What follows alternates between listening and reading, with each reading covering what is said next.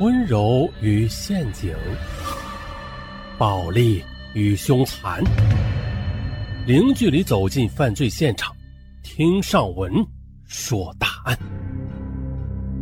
本节目由喜马拉雅独家播出。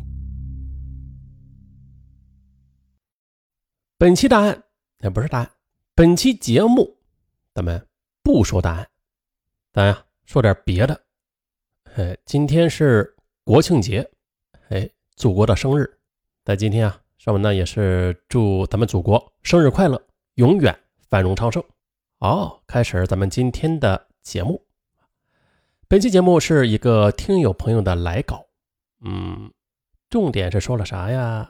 啊，咱们开始，说是偶像，那这是一个很大的话题，对不对？那说起值得你敬重、喜爱的偶像。你首先的会想到谁呀？可以留言啊。那每个人他都有可能有一个敬重的偶像，这个偶像或许是你家里的人，或许是未曾谋过面的陌生人，或许是演员明星，再或许是正在说答案的，呃，就是那脸皮挺厚的那个，对吧？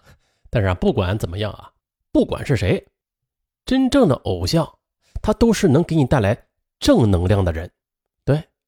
正能量，啊！我们今天来搞的这位听友，他的偶像是周恩来总理。总理在我心中是一个很完美、很伟大的男人，确实的。在看了《觉醒年代》以后的我的偶像又多了很多。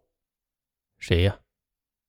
他们就是那些在黑暗年代里第一批觉醒的革命者，是披荆斩棘也要改变旧中国命运的。烈士们，是那些心存国家民族大义的先辈们。他们很多人都是倒在了黎明的来临之前，他们没有看到新中国的成立。但是的，我相信的，他们的英灵一定是看到了我们现在的国盛民强。咱们又来到了现在，盛世繁华的年代里。还有一批人，他一直在负重前行，他是值得我们歌颂赞扬的。他们用自己的血肉之躯为我们筑起了一道高墙，把毒品抑制在外。他们和毒贩子殊死搏斗，可最后的却也只能做一介无名英雄。缉毒警察可以说是一个很高危的职业，据统计吧。他们的平均寿命是在三十五岁到四十岁之间，也就是说，他们之中的绝大多数人都不能平安到老的。毒品的危害，说起来大家可能是没有直观的感受啊。那建议大家可以在一些视频网站上去搜一搜，看一看那些吸毒者，那些吸毒者他们的毒瘾上来之后会是个什么样子。我敢说的。保证会给你带来不一样的视觉刺激。啊，我呀就曾经在一个视频网站上看到过这样一个视频啊。视频中有个女人，她躺在一张床上，骨瘦如柴，脸色蜡黄，眼窝凹陷。她张口说话，这满嘴的也都是黑色的烂牙。她的四肢没有一处是完好的，大大小小的黑洞，皮肤都是腐烂的，还有。他的双手的食指也几乎是没有完好无损的地方，包括手指甲几乎都掉光了。那个女人躺在床上，跟记者讲述她吸毒的整个过程。她说：“我曾经也有一个很美满的家庭，我在九十年代的时候啊，很能干，跟我老公一起做服装生意。那个时候，我们俩一年都有上百万的收入。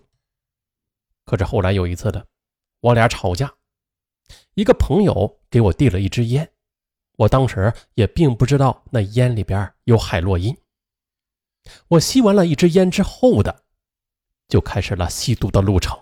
从此以后，生意也不做了，渐渐的，那上百万的收入全部的都用来买了毒品。我老公在我沾上毒品之后的，就不要我了。女人一边说着话，一边抹着眼泪。他接着又说：“呀，今天我想让你们录一下我毒瘾发作的过程，我希望能够警醒更多的人远离毒品。”视频的后半段，确实的是展示了那个女人毒瘾发作的整个过程。她在发毒瘾之前的，也是跟家人说了，一定要等记者把视频录完之后的，再给她注射毒品。女人躺在床上，浑身是汗，她撕心裂肺的吼叫着，叫的人头皮发麻，毛骨悚然。那场景啊，确实的，看了之后让人不忍直视的。我呀，也听有人说过，说这毒瘾发作的时候，人会感到浑身有成千上万条虫子在身上爬，在身体里边爬，去啃噬骨肉。嗯，我们虽然说感受不到那个女人她是否也是这样的感觉吧。但是看着他撕心裂肺的吼叫着，说实话，不由得也会替他有一种万重世骨的感觉。记者呀，只是录了两分钟之后的，就含着泪离开了，因为实在是不忍心再继续录了。当时那个视频啊，让我很震撼，同时呢，也感觉到毒品的恐怖。看完之后，我久久的不能平静啊。之前我总是以为那毒品距离我们的生活很遥远啊，它仿佛只是发生在新闻之中的。可直到某一天，我的一个朋友跟我说啊，我们村子里有一个人吸毒，那个人吧，大冬天的只穿着一条裤衩子，骑着电瓶车四处的乱窜，被警察抓住之后的这么一测，才发现他是吸毒者。嗯，这是朋友说的，他们村子里边真真切切发生的。还有就是，嗯，一条新闻上曾经说过啊，有一个市民把他的儿子从五楼扔了下去，年仅三岁的小孩就那样活活的给摔死了。事后的警察就找上门去，那人说啊，我儿子找不到了，刚才那个呀不是我儿子，那是一个冒充我儿子的怪物，我只是把怪物丢到窗外了。经过检测，发现这个人也是吸毒者。说到这里。大家也都也都知道了啊，这毒品会让人产生幻觉，有的时候吧，那种幻觉会让人飘飘欲仙，会让人暂时的忘却了现实生活所带来的悲伤和不幸。因此呢，很多人都宁可丢掉这一生的健康，也要去享受那短暂的虚无缥缈的幸福感。怎么说呀？非常的愚蠢。嗯，上文呢曾经是说过不少的毒品案件，最著名的就是那个陶静案，哎，相信大家都很有印象，是不是？毒品可以说是一本万利，它的利润能诱导很多人去犯罪。还有上文的奇案录里边有一个年仅十四岁的小男孩，哇，他呀还大着胆子想做一个毒枭呢，不过万幸的是最后被警方给抓获了。啊，那前面咱们举了这么多的例子。嗯，好像与偶像没关系啊啊！不要急啊，这是铺垫。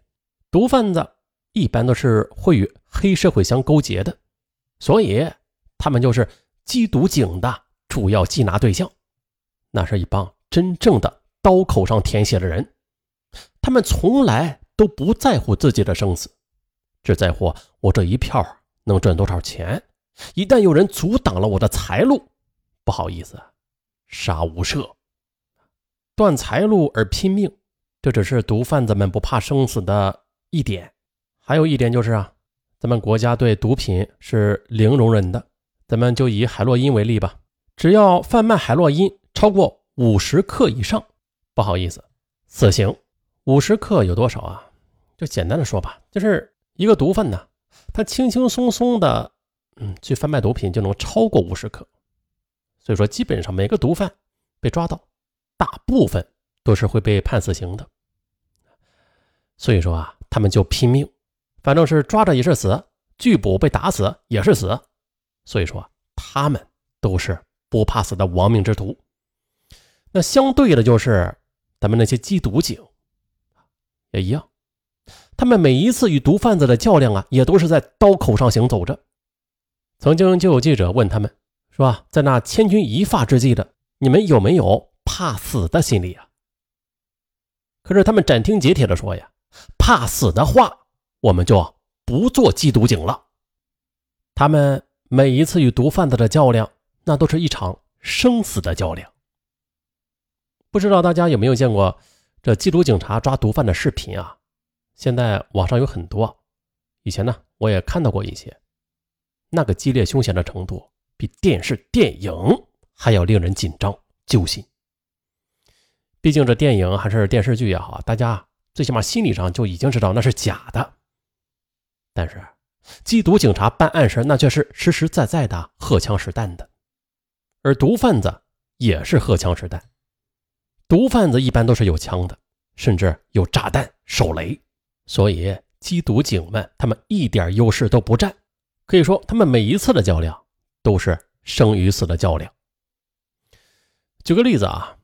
一九九四年的九月一日，云南临沧民警张从顺、王世渊，他们二人在抓捕毒贩子的时候，就遭遇到了毒贩子们的殊死抵抗，最终不幸的遭遇到了手雷爆炸，后经全力抢救无效，壮烈牺牲。二人均被追授为革命烈士。他们二人在牺牲的时候也不过是三十多岁，他们都很年轻。在那个纪录片里的张从顺的同事石林警官，他呢一直等在同事指定的地方。当他听到了爆炸声响之后的，心里边就产生了不祥的预感。后来那个不祥的预感被证实之后，他捂着脸哭了，泣不成声地说：“我的同事，我的同事刚刚牺牲了。”是啊。就在白天还一起奋战的同事，也就仅仅几分钟的功夫啊，就阴阳两隔了。啊，相信每一个看到那段视频的人都会禁不住的陪着石林警官一起哭的。张从顺牺牲之后的他的小儿子张子全，也不过才十岁左右。纪录片里那个孩子哭的是上气儿不接下气儿，看着屏幕外的人。也跟着泪水连连。再后来的张从顺的三个儿子长大之后的，全部的都做了警察。特别是小儿子张子全，他更是啊做了一名缉毒警察，可以说是典型的自称副业了吧。他在接受记者采访的时候，是坐在黑暗的阴影里说：“啊，为啥说是得在黑暗的阴影里边啊？”因为缉毒警察很危险啊，他们不能把他们的真实的身份暴露在大众面前，一旦暴露，那对于他们的家人、亲人、朋友什么的，都会有非常大的危险的。毒贩子会报复。他当时采访的时候，就是坐在黑暗的阴影里说：“我父亲应该很高兴，他的三个儿子都是警察，也算是没有辜负他的心愿吧。”我小的时候。知道父亲牺牲的那一刻，我的心里就不自觉的有了一个想法：我要做一个警察，做一个像父亲那样合格的警察。二零二零年的清明节，张子全最后一次为父亲扫墓。他在父亲坟前说：“我的目标就是像您要求我们几个兄弟那样，做一个合格的警察。”